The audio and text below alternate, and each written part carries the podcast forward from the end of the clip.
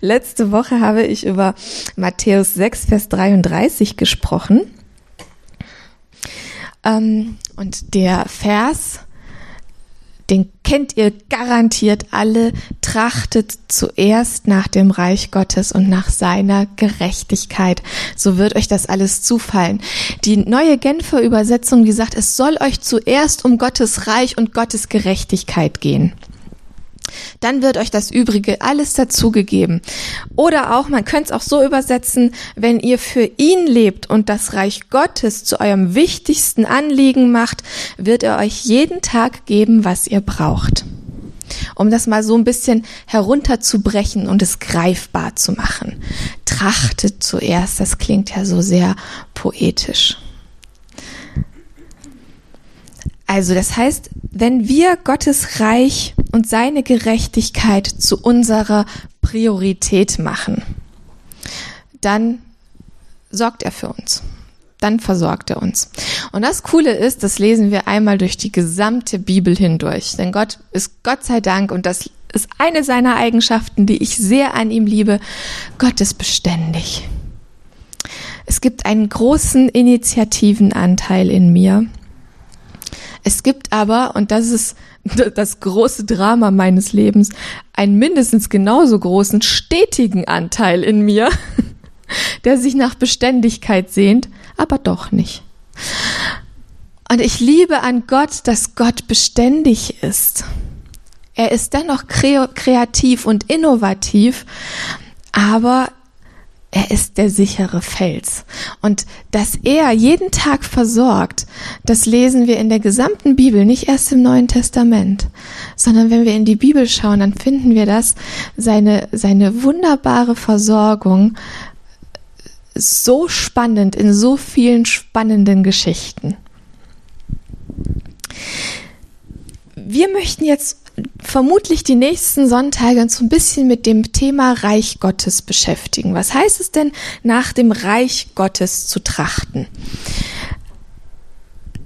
Wenn wir uns überlegen, hm, Reich Gottes, weil das klingt ja auch irgendwie sehr obskur, das Reich Gottes, sehe ich nicht, kann ich nicht greifen was bedeutet das denn für uns? Denn, dass wir uns danach ausstrecken sollen, das lesen wir auch in Matthäus 6. Da fragen die Jünger nämlich Jesus, Jesus, wie sollen wir denn beten? Ich meine, sie haben ihn ja ständig beten gesehen. Er hat sich ja immer wieder zurückgezogen, um mit seinem Vater zu reden. Sie sagen, was, wie beten wir denn jetzt? Ne? Weil er ja auch Korrektur ausgeteilt hat. Die Pharisäer stellten sich hin und haben so öffentlich gebetet, damit man sehen konnte, wie fromm sie sind. Und die Jünger sagten, Jesus, wie beten wir denn? Und er in Matthäus 6 lesen wir, dass er ihnen dieses Gebet an die Hand gibt, quasi als Leitfaden. Geheiligt werde dein Name, also Vater unser im Himmel. Geheiligt werde dein Name, dein Reich komme. Dein Wille geschehe wie im Himmel, so auf Erden. Das bedeutet für mich, das Reich Gottes, das ist jetzt nicht nur etwas, wo wir uns hineinsehnen und sagen, lass mich in dein Reich kommen, sondern Jesus sagt, wir sollen beten, dein Reich komme, dein Reich soll sich hier ausbreiten. Und das Reich Gottes hängt ganz eng mit dem Willen Gottes zusammen. Wo ist denn Reich Gottes? Das ist ja nicht ein abgesteckter Bereich. Wir fahren ja nicht ins Reich Gottes und machen da Urlaub, sondern es ist das Reich Gottes ist überall da, wo sein Wille ist, wo sein Wille ausgeführt ist. Reich Gottes ist da, wo die Bürger des Reiches Gottes ihren Pfahl in die Erde stecken und sagen, hier ist Reich Gottes. Kennt ihr dieses, äh, wir haben ja diese sehr romantisierte Vorstellung der Entdeckerzeit. Wir wissen, Kolumbus 1492 ist losgezogen, wollte Indien finden, um eine günstigere Route für die ganzen wertvollen Schätze zu haben, hat aber dummerweise Amerika getroffen und betroffen. Wenn die Leute sich auf den Weg gemacht haben, neue Gegenden zu erkunden, die eigentlich ja schon erkundet waren, ich werfe das hier mal nur so in den Raum, dann haben die ihre Flagge da reingerammt und gesagt, meins. Wie so Kinder. Irgendwie ein bisschen. Meine Tochter, die sitzt nämlich auch da, anfassen, anfassen, meins, meins, meins, meins. Ich sage das nur, um das ein bisschen zu verdeutlichen. Reich Gottes ist da, wo ich in dem Bewusstsein, dass ich sein Erbe bin, und das bin ich, weil es im Epheserbrief steht, wo es heißt, wenn ich Christus angenommen habe, wenn ich sage, Christus, mein Leben gehört dir, dann bin ich sein Miterbe und Gott Vater zahlt mir schon ein Stück des Erbes aus.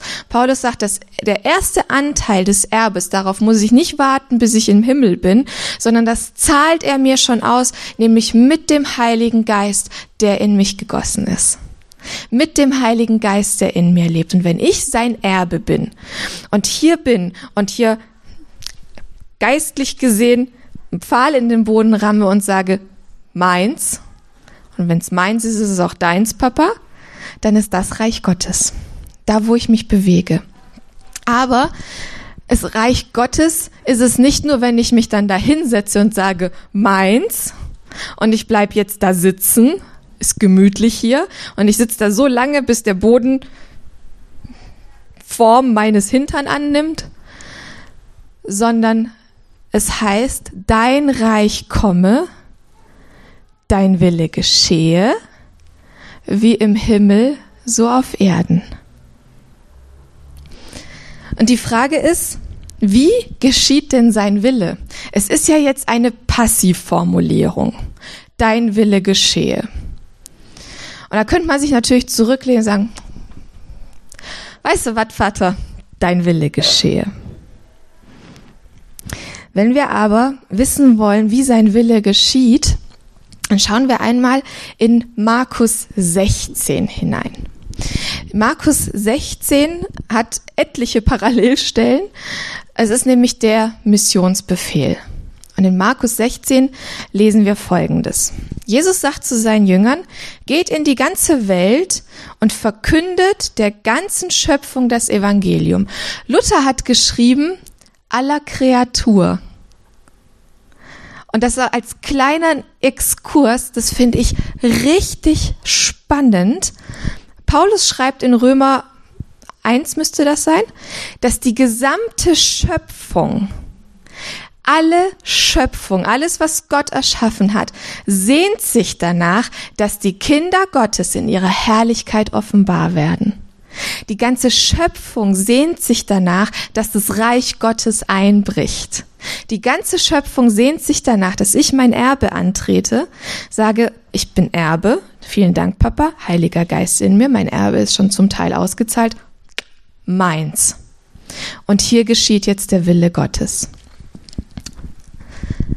Wer glaubt und sich taufen lässt, wird gerettet werden, wer aber nicht glaubt, wird verurteilt werden. Das ist Jesus ziemlich deutlich. Said.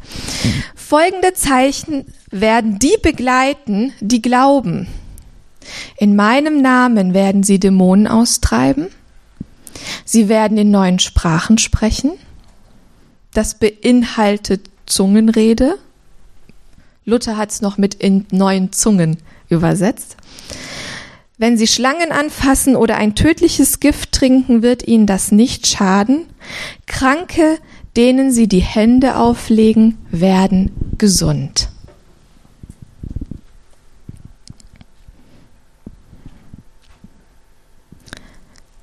Das bedeutet für mich, da wo das Reich Gottes einbricht, da wo ich bin, sage meins, und wenn ich sage, dein Wille geschehe wie im Himmel so auf Erden, dann geschieht sein Wille durch mich. Und Gott sei Dank ist es nicht nur von mir abhängig. Gott sei Dank sind wir hier ganz viele, die zusammensitzen, denn dann geschieht sein Wille durch dich und durch dich und durch dich und durch dich und durch dich und durch dich. Und dann können wir nämlich sagen, dein Reich komme, dein Wille geschehe, wie im Himmel so auf Erden. Und wir geben uns hin und dein Wille geschieht durch uns.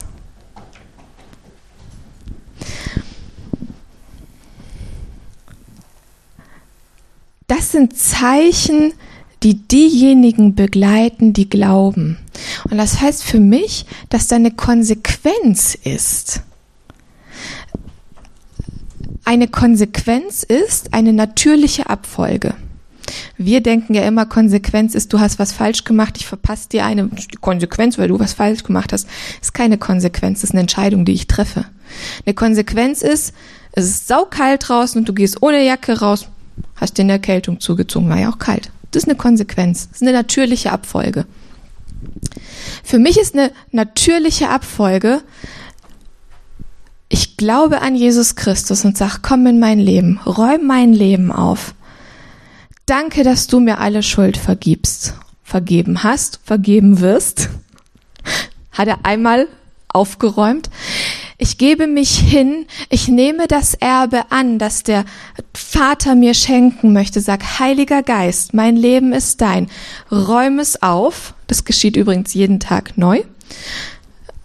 Jeden Tag ist bei mir Großputz.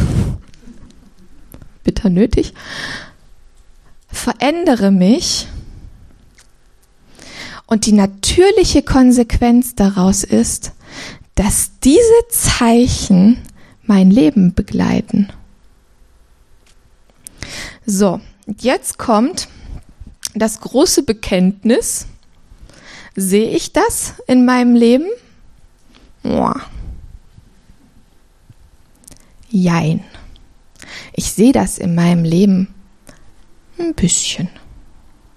Ich habe schon tolle Dinge erlebt. Ich habe schon erlebt, dass Menschen geheilt wurden. Ich habe schon erlebt, dass vor meinem Auge Wunden sich geschlossen haben. Das ist schon abgefahren. Und hinterher stellt man es in Frage, ist das wirklich passiert? Dann muss ich mir immer wieder sagen, ja, es ist passiert. Ich habe schon erlebt, dass Menschen wirklich von dämonischen Kräften frei geworden sind. Das zu sehen ist nicht schön. Ist nicht schön. Das kann stinken, das kann laut sein, das kann richtig fies aussehen. Ich möchte aber mich immer wieder neu hineingeben in dieses Dein Reich komme, dein Wille geschehe wie im Himmel so auf Erden. Und ich weiß, dass Gottes Wille im Himmel perfekt geschieht. Das ist nämlich sein Herrschaftsbereich. Und ich wünsche mir mehr davon. Und ich möchte, dass durch mich sein Wille, sein, sein, sein Bereich hier stärker ausgeweitet wird. Und das bedeutet für mich folgendes, ich muss auf Jesus schauen. Wieder dieses Wörtchen muss. Ich möchte auf Jesus schauen. Denn wenn es wirklich mein inneres Anliegen ist, zu sagen, ich möchte, dass es mir zuerst ums Reich Gottes geht und alles andere ist mir Latte,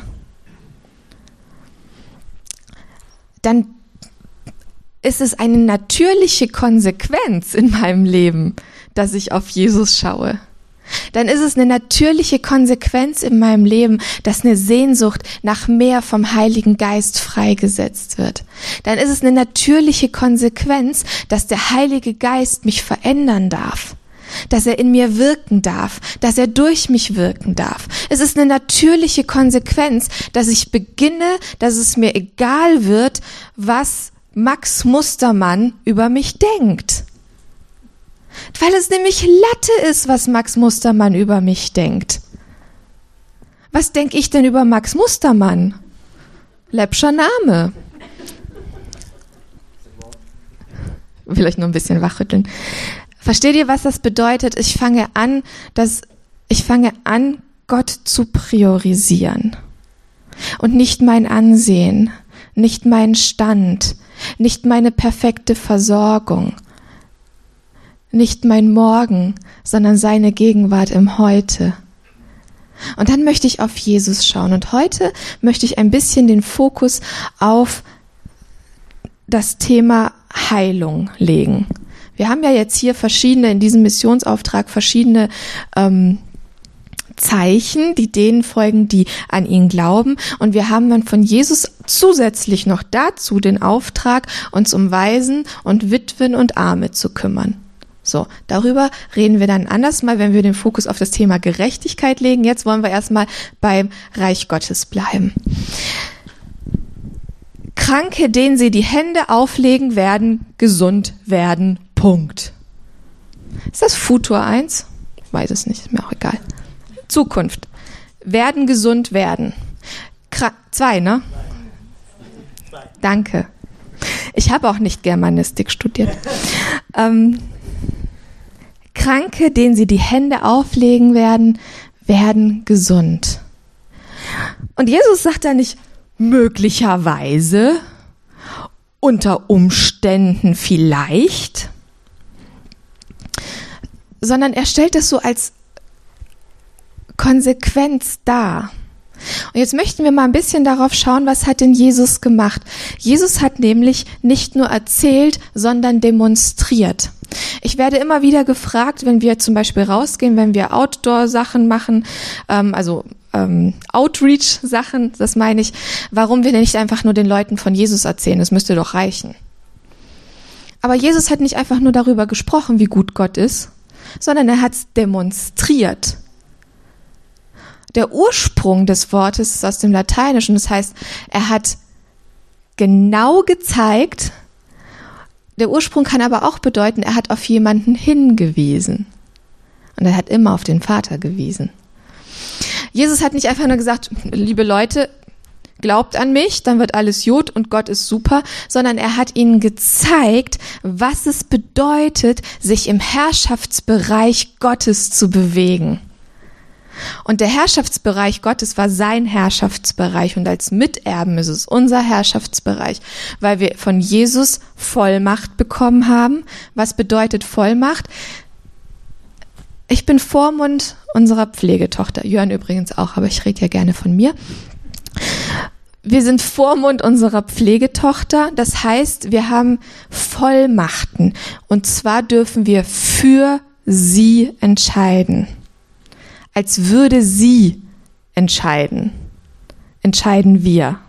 Wenn ich jemandem eine Vollmacht gebe, ich gebe Katrin eine Vollmacht, dann gestatte ich ihr zu, zu entscheiden und so zu tun, als wäre sie ich. Und das gestattet Jesus uns zu.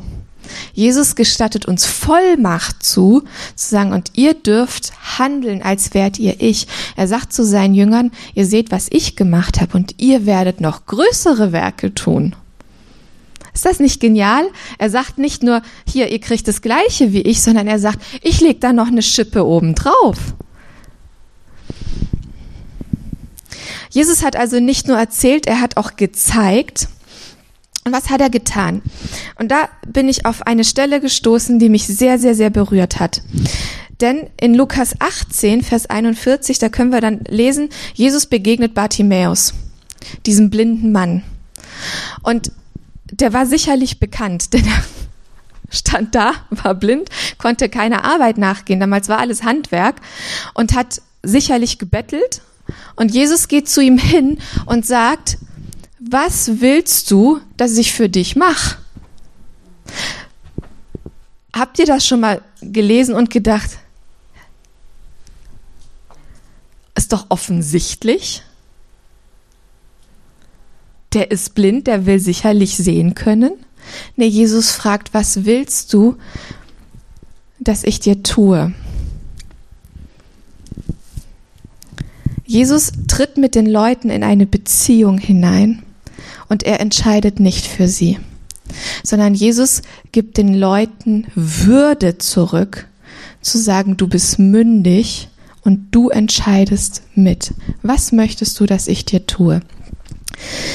Wenn wir jetzt von Heilung ausgehen und wenn wir davon ausgehen, dass wir A, Miterben sind, der Heilige Geist, der die gleiche Kraft ist, die Jesus von den Toten auferweckt hat, in uns lebt, wenn wir daran glauben, dass es unser Auftrag ist und dass es eine natürliche Konsequenz ist, dass wir Leuten die Hände auflegen und sie geheilt werden, dann habe ich schon vieles erlebt. Ich habe nämlich erlebt, gerade in charismatischen Kreisen, dass Leute alles wegbeten, was ihnen irgendwie unter die Hände kommt. Habt ihr sowas schon mal erlebt? So, ich nenne es eine geistliche Übergriffigkeit. Papp. Jesus fragt, was willst du, dass ich dir tu? Der Sohn Gottes geht auf diesen Mann zu und sagt, was möchtest du von mir? Mein Großvater ist super friedlich eingeschlafen, der wäre sauer gewesen, wenn wir den von den Toten wieder auferweckt hätten. Der wäre ernsthaft sauer gewesen. Versteht ihr, was ich damit sagen möchte? Gott ist der Gott, der uns die Würde zurückgibt, die der Mensch sich selber vergeigt hat. Gott schenkt uns Würde wieder, er begegnet uns auf Augenhöhe. Gott zeigt damit, ich schätze dich so sehr. Ich nehme dich nicht als unmündiges, unwürdiges Gegenüber wahr, sondern ich möchte auf dich eingehen. Wenn wir also unterwegs sind und sagen möchten, dein Reich komme, dein Wille geschehe und wir begegnen Leuten und da ist was und die kommen zu uns und sie möchten, dass wir für sie beten, finde ich, muss unsere Frage sein, was möchtest du denn? Wofür darf ich beten? Wie darf ich dir begegnen? Jesus hat gesagt, er tut nur, was er den Vater tun sieht. Und sein Umgang mit denen, die er geheilt hat, war super individuell. Und dann hat er die abgefahrensten Sachen gemacht. Warum? Weil er sie sein Vater hat tun sehen. Und dann hat er halt ein bisschen Dreck mit Spucke vermischt und pf, pf. Na, aber warum? Da war jemand, der gesagt hat, ich möchte Folgendes. Ich möchte wieder sehen können. Und Jesus hat mit seinem Vater darüber gesprochen und getan, was er den Vater tun sah. Das bedeutet für mich, ich möchte mich in diese enge Beziehung, wie Jesus sie mit dem Vater hatte, diesen Rückzug, den er immer wieder hatte, diesen Rückcheck, na, da, dieses Vater, das ist das, was ich mir wünsche. Im Garten Gethsemane haben wir das ganz deutlich, dass Jesus sagt, hey, wenn irgendwie möglich, wäre super, wenn ich da nicht durch müsste, aber dein Wille geschehe. Das zeigt mir, Jesus hat sich immer wieder in diese Beziehung zum Vater begeben, um Korrektur auch oder um, um Ausrichtung, lass es mich so sagen, um Ausrichtung zu erhalten. Und hey, ich bin sein Miterbe. Das bedeutet, ich muss mich immer wieder vom Heiligen Geist erfüllen lassen, um dann hinhören zu können, wenn er mir was sagt, wenn ich mit Leuten konfrontiert bin, damit ich herausfinde, was möchte der Vater durch mich tun.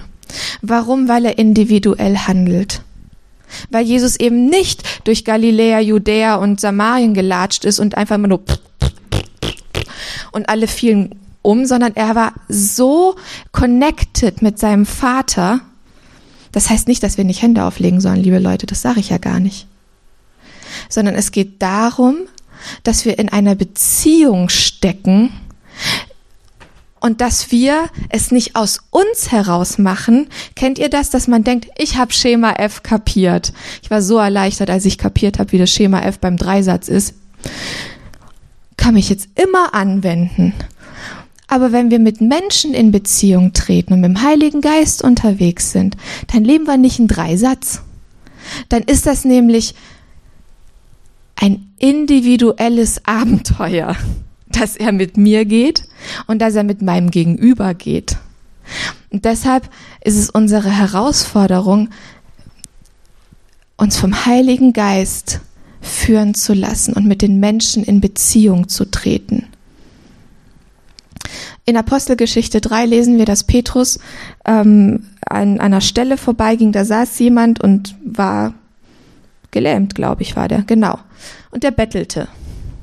Und Petrus ging nicht einfach nur vorbei, hab keine Kohle, sondern er blieb stehen und sagte, weißt du was, ich sehe, dein Bedürfnis gerade ist, dass du mich um Geld bittest. Das war sein Bedürfnis. Ich habe gar kein Geld. Ich habe nichts, was ich dir geben könnte an materiellen Dingen. Aber was ich habe, das möchte ich dir geben. Im Namen Jesu steh auf und geh.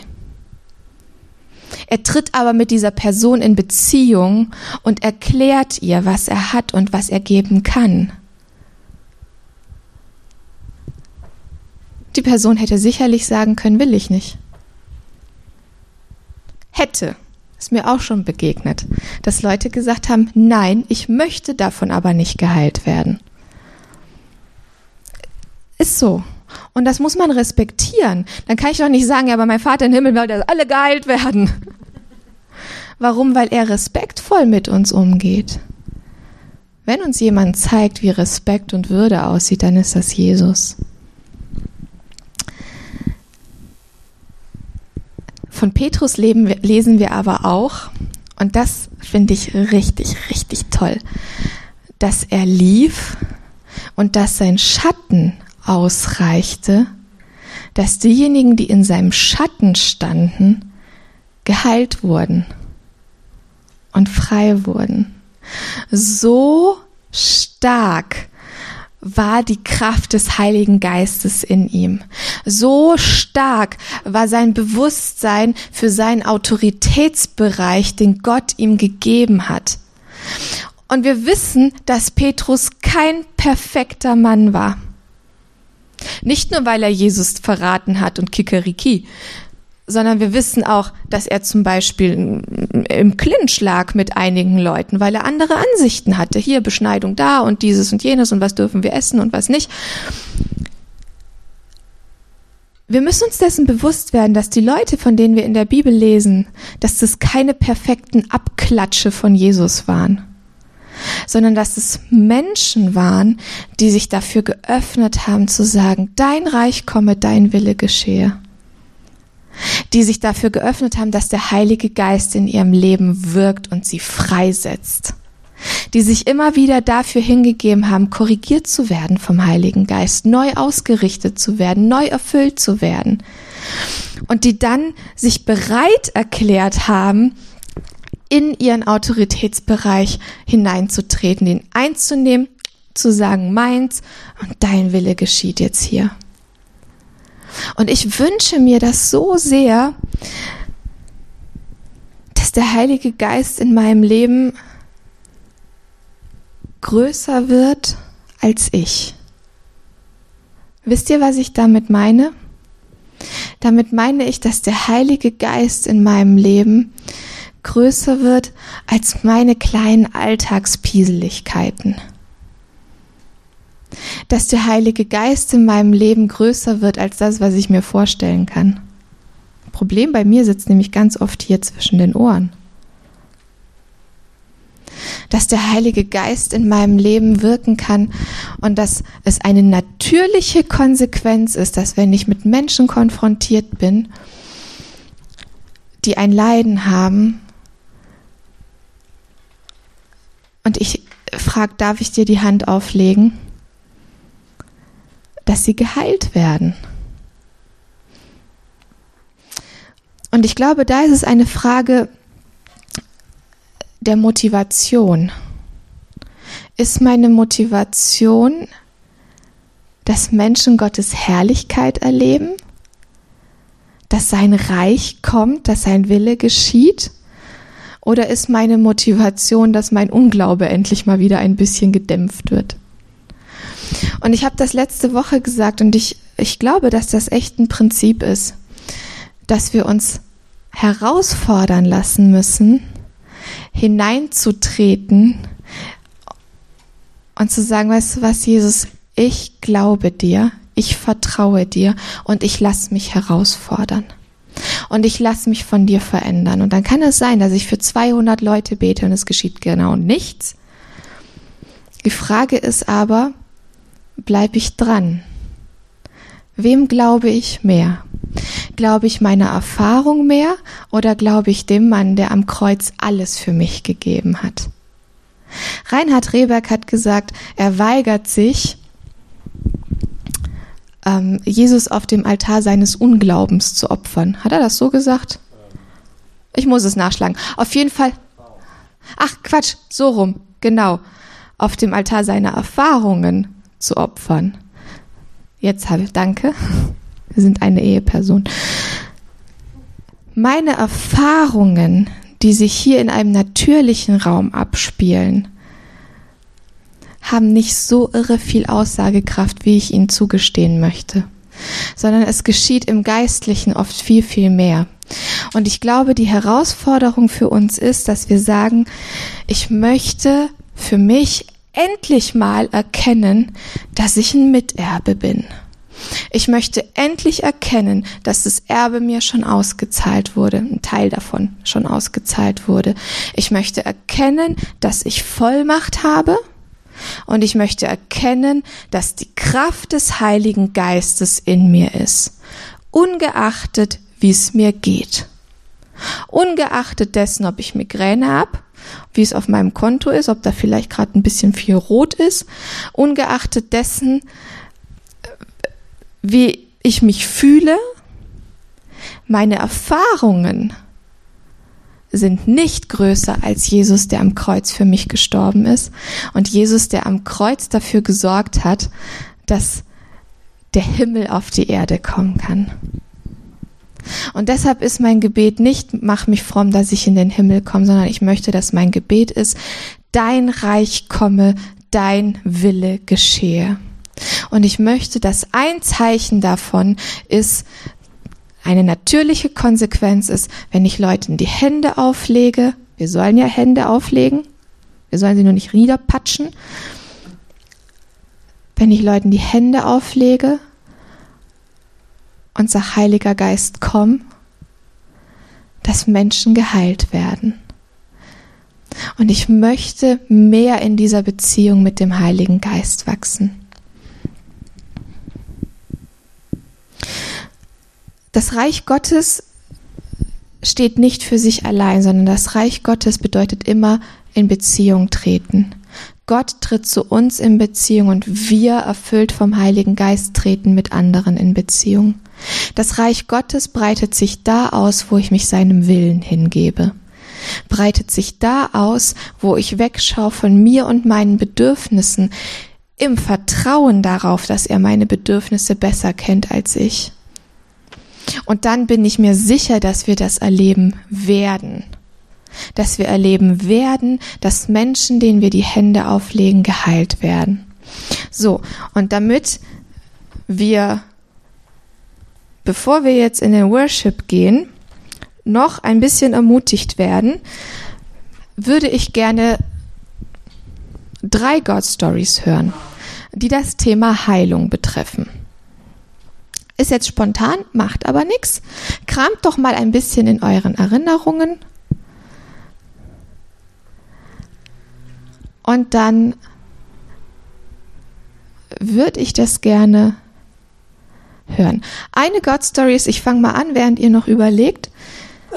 Unsere Tochter ist mit einem Herzfehler geboren worden, mit einer Herzklappenverengung. Das war nicht ohne. Weil sie aber damals noch so klein war, haben die Ärzte gesagt, ach, wir warten immer ein bisschen ab, bevor wir operieren. Und ähm, wir haben gebetet dafür. Und wir hatten Besuch in der Gemeinde und eine Frau kam zu mir, Gast, und sagte, sie hat einen prophetischen Eindruck für meine Tochter. Die war damals ein Monat alt. Und wir hatten das noch gar nicht so vielen Leuten erzählt. Und sie sagte, ich habe den Eindruck, Gott wird ihr Herz heilen. Und zwar sagte sie, er wird ihr Herz heilen, er wird, er wird Traumata heilen. Aber, dann sagt sie, da bin ich mir jetzt nicht sicher, aber ich habe auch den Eindruck, er wird ihr physisches Herz heilen. Und sie wusste nicht, dass Lina diese Herzklappenverengung hat. Da habe ich gedacht, Jesus, wie cool ist das denn? Hey, danke, das nehmen wir an. Und dann haben wir gewartet. Haben immer wieder mal dafür gebetet, aber wir wussten, Gott hat uns das zugesprochen. Deshalb haben wir darauf gewartet. Und Lina ist vor einem Monat, waren wir äh, wieder in der Kardiologie und sie gilt als geheilt. Und die Ärzte haben gesagt, ja, Halleluja. Und die Ärztin hat gesagt, das, das ist unfassbar zu sehen, dass das von Untersuchung zu Untersuchung ähm, also und die lagen ja jetzt ein bisschen weiter auseinander, dass das so sprunghaft immer besser geworden ist. Und sie jetzt das letzte Mal sagte, ich sehe gar nichts mehr. Das ist ein völlig, als wäre nichts gewesen. Das waren ihre Worte, als wäre nichts gewesen. So, und damit ist sie nämlich auch keine Risikopatientin mehr. Das ist schon toll. Ne? So, habt ihr ein bisschen kramen können? Wer hatte eine God Story zum Thema Heilung? Ihr wollt ja nicht immer nur meine Stories hören, oder? Wer traut sich? Ja, bitte. Timea, komm mal gerne nach vorne.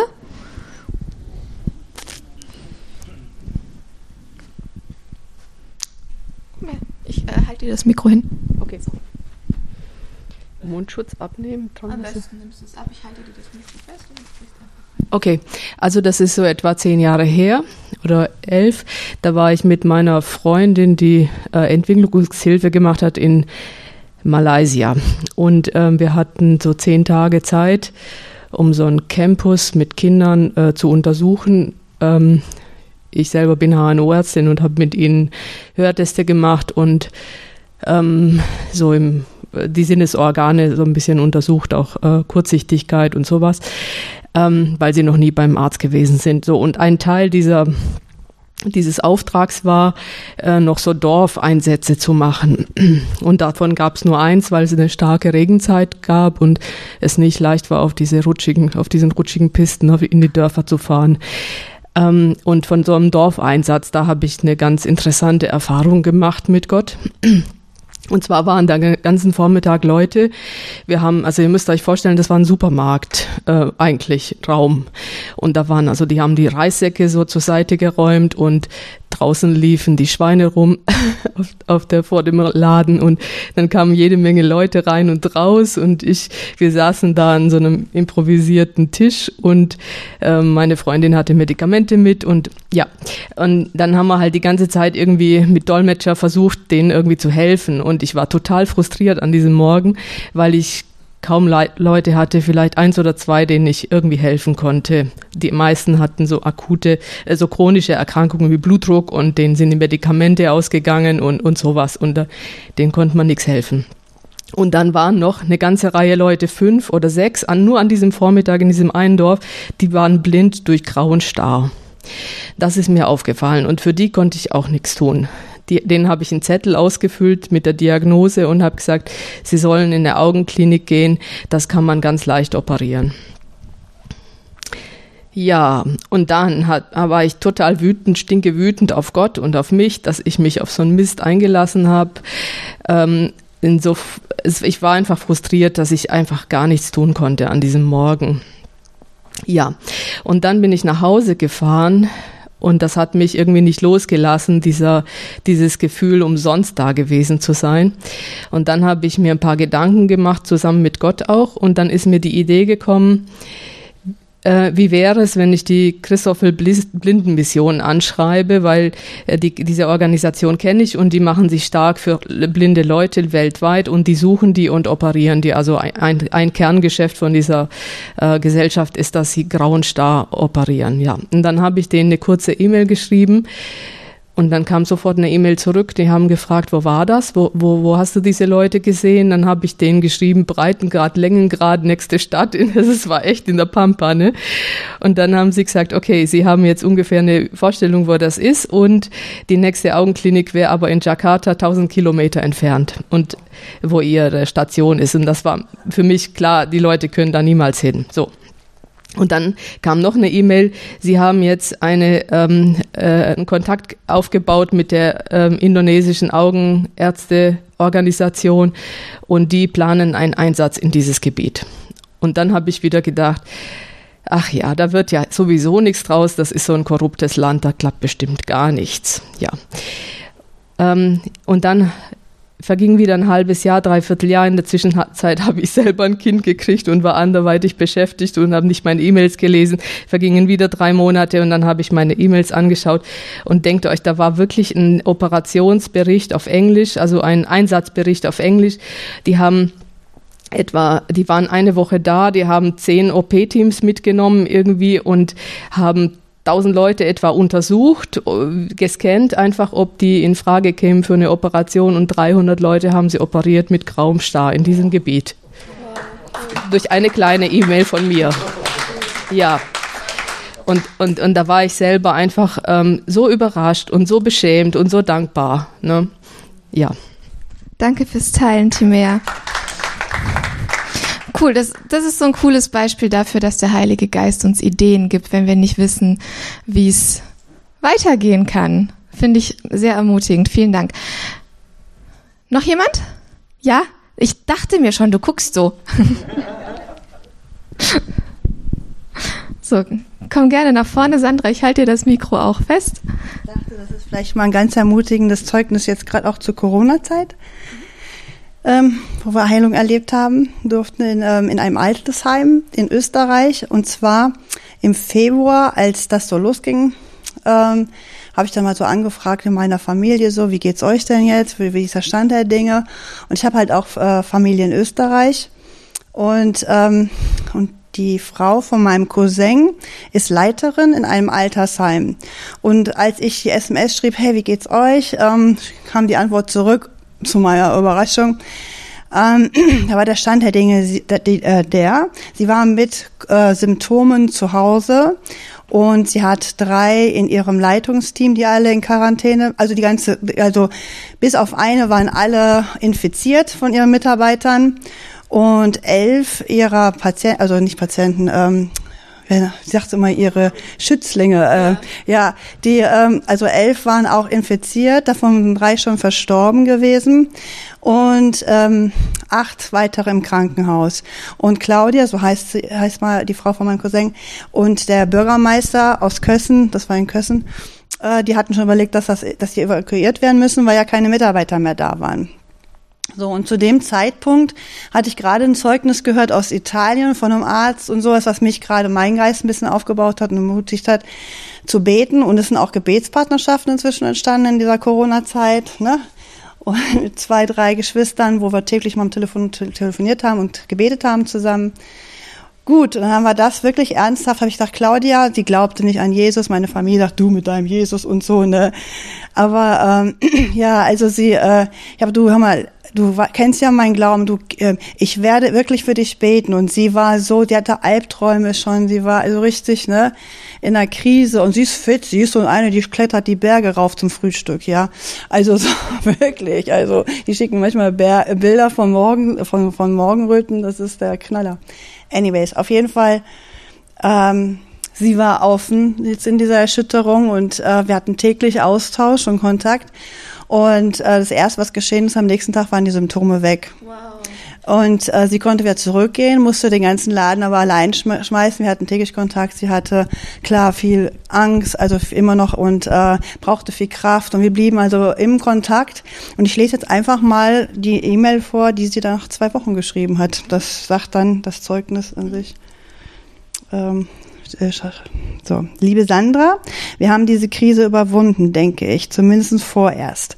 Und ich denke, das wäre ohne die Hilfe von Papa Gott, also sie hatten niemals, die kann, also wir war ja gegen Gott, ne? Das hat mir übrigens gefallen, schreibt sie, was du geschrieben hast, Papa Gott und ohne deine und eure Hilfe nicht geglückt. Es sind einige Wunder geschehen, Sandra. Es ist unglaublich.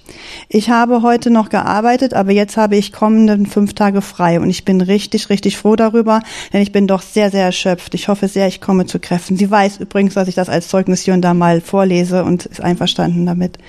Hannelore arbeitet morgen und am Samstag kommt Markus, der Pflegedienstleiter, der mich vertreten hat in der Vergangenheit. Er bleibt bis Dienstag, ab Mittwoch arbeite ich wieder. Bis dahin vorherrscht Erholungszeit. So, jetzt möchte ich dir von den Wundern berichten. Es sind viele geschehen. Zum Beispiel, dass ich nicht krank geworden bin, dass Hannelore jetzt arbeiten darf, obwohl ihre Testung bis zuletzt positiv angezeigt hat, dass vom Personal niemand so stark krank wurde, dass sie ins Krankenhaus mussten, dass doch viele alte Menschen wieder gesund geworden sind. Heute wurde wieder eine Dame aus dem Krankenhaus entlassen. Jetzt sind noch zwei im Krankenhaus. Eine, sind, eine wird wahrscheinlich morgen heimkommen. Sie hat es überstanden, obwohl sie ein großes Lungenproblem hatte. Dem Herrn, der bei uns im Heim so schwer krank ist, geht es besser. Nicht zu vergessen, nicht zu vergessen, die 96-Jährige, die gesund geworden ist und die so lacht, dass wir über das ganze Stockwerk sie lachen hören. Meine liebe Sandra, es sind wahrlich Wunder passiert und ich möchte Papa Gott und Jesus aus vollem Herzen danken. Es sind jetzt alle Mitarbeiterinnen wieder gesund und fast alle wieder zurück und in den Bewohnerinnen ist nur noch eine von Corona erkrankt und die ist zu diesem Zeitpunkt auch schon geheilt. Wow. Gott hat regelrecht den Corona aus diesem Altenheim rausgeschmissen. Wow. Amen. Ey, danke fürs Teilen. Crazy, habe ich echt Gänsehaut bekommen. Ähm, ich habe es letzte Woche gesagt, ich glaube, Corona kommt direkt aus der Hölle. Kann sich nur der Teufel so ausgedacht haben. Aber es ermutigt mich, solche Geschichten zu hören, weil Jesus der Sieger ist. Und, ähm, und wir uns nicht davon hindern lassen. Warum erzählen wir uns God Stories? Warum erzählen wir uns Stories von Heilungen? Nicht, um uns auf die Schulter zu klopfen und zu sagen, wir sind so toll, wir sind so charismatisch, bei uns werden sogar Leute geheilt, sondern wir erzählen es, wir sagen gerne God Stories, es ist Gottes Geschichte, die er mit uns schreibt. Und wir erzählen es, um den Glauben zu stärken. Und wir erzählen das, und wenn ich das erzähle, ich habe euch vorhin erzählt, dass ich auch schon erlebt habe, für Leute gebetet zu haben und Wunden wurden vor meinen Augen geschlossen. Das war bei Jörn.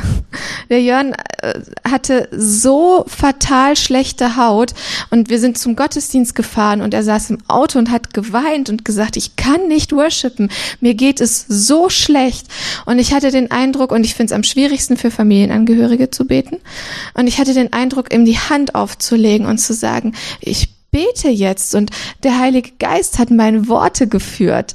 Und diese Wunde, die da vor sich hin näste und suppte an seiner Hand, die hat sich geschlossen, so dass wir auf dem Parkplatz in der Gistemünder Straße ankamen, diese Wunde zu war. Und es war noch sichtbar, dass da was verheilt ist, aber da war innerhalb von unter einer halben Stunde eine, ähm, eine Hautschicht gewachsen. 20 Minuten etwa, das war auf der, auf der Autobahn, so dass es nicht mehr suppte, nicht mehr juckte und er worshipen konnte und er Gott die Ehre geben konnte. Und das erzähle ich nicht, weil ich so doll bin, sondern ich hoffe, dass rüberkommt. Ich habe jeden Tag meine Kämpfe. Und manchmal habe ich meine Zweifel und ich sitze da und sage, Gott, ernsthaft, echt? So, damit das, das ist für mich auch mein Alltag. Ich kämpfe damit, festzustellen, ich bin nicht die Mutter, die ich gerne wäre. Ich bin nicht die Frau, die ich gerne wäre. Ich bin nicht die Gemeindeleiterin, die ich gerne wäre. Aber ich möchte Jesus mein Leben hinhalten und ich möchte, dass er durch mich wirkt. Und wenn ich das tue und seinem Willen folge und auf ihn höre, dann brauche ich es nämlich nicht, auch das hört jetzt nicht falsch, dass ich immer sage, bet du doch mal für den, sondern ich weiß, meine Herausforderung ist, dass ich Hand auflege und den Heiligen Geist wirken lasse. Wir brauchen einander, denn manchmal brauche ich es, dass Leute mir God Stories erzählen, die mich ermutigen und die mir sagen, ich gehe weiter voran. Ich brauche es, dass Leute mich ermutigen. Ich brauche es, dass Leute für mich beten, dass Leute mir die Hand auflegen und für mich da sind. Aber ich weiß, dass Jesus mit mir eine Beziehung führt, dass der Heilige Geist in mir ist und dass er möchte, dass ich diesen Autoritär, äh, diesen Autor, diese Autorität annehme, die er mir gibt und diesen Autoritätsbereich, den er mir schenkt, dass ich mich darin bewege und dass ich nicht darauf warte, dass irgendwann mal was passiert, sondern dass ich anfange, mit ihm gemeinsam Schritte zu gehen. Und ich glaube, wenn wir miteinander als seine Kinder, als, als Jesu Miterben, als Kinder vom Papa Gott, mit seiner Kraft ausgestattet, wenn wir miteinander unterwegs sind. Boah Leute, was glaubt ihr denn, was Köln für Geschichten erzählen kann? Und das wünsche ich mir. Ich wünsche mir, dass wir als Vineyard Köln nicht eine nette kleine Gemeinde sind, wo wir uns freuen, sonntags hinzukommen, wo ich mir eine Portion Segen abhole und dann wieder nach Hause gehe, sondern ich wünsche mir, dass wir als Vineyard Köln das Reich Gottes ausweiten, dass wir als Vineyard Köln sagen, wie im Himmel, so auf Erden. Das ist mein tiefster Wunsch, weil ich möchte, dass Menschen frei werden.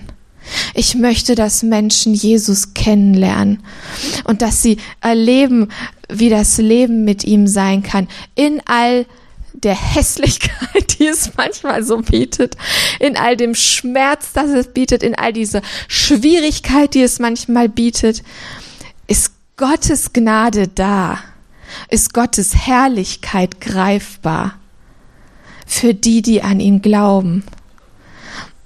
Und das möchte ich, dass wir uns da gemeinsam danach ausstrecken und dass wir die Worship-Zeit jetzt auch dafür nutzen, zu, vielleicht für uns neu zu erkennen, wer wir eigentlich sind. Ich habe das Gefühl, wir haben heute Morgen Leute hier, die sagen, oh, ich wünsche mir ja mehr von Gott. Aber da ist ja wie so eine Kluft. Und Jesus sagt, ich habe diese Kluft schon längst eng genug gemacht, du musst einfach nur einen Schritt gehen. Du musst einen Schritt gehen, guck doch nicht runter, guck auf mich, ich stehe auf der anderen Seite, ich halte dir die Hand hin, damit du erkennst, du bist mein Miterbe, ich habe dich frei gemacht. Ich habe dich frei gemacht, Miterbe zu sein. Ich habe dich frei gemacht und der Wille des Vaters, der geschieht genauso durch dich.